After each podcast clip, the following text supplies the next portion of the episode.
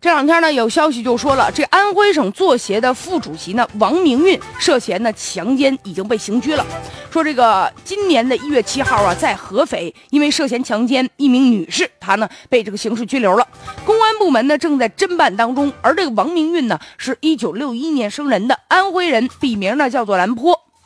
作为一名呢作协的副主席啊，顶着这个。文艺界知名人士的光环，本来有大好的前程，结果自己呢就做出这样的事儿，违法乱纪的事儿了。而且我相信他平时也是应该啊，写了很多的作品，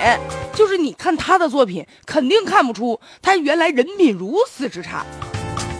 再有呢，作为这个作协的副主席啊，本来应该啊写出一些好的、优秀的作品，感染人呢，熏陶人，结果却管不住自己的欲望。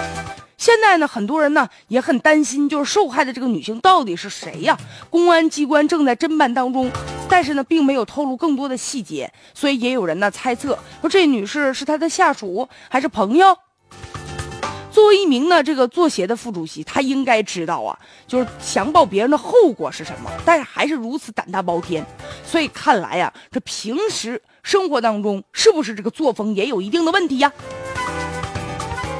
胆儿这么大，应该也不是一天两天养成的呀。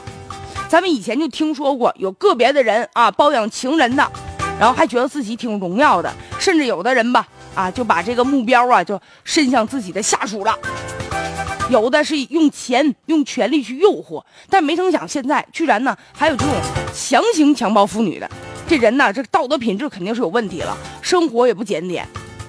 个别的人总觉得说，我手中有权力没关系，我即便犯了事儿，我能摆平，狂妄自大呀。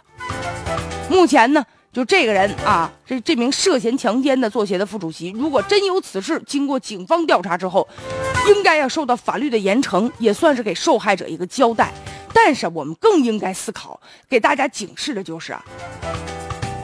有的时候人呐，这个特别是作为这个公职人员呢，更应该有官德呀。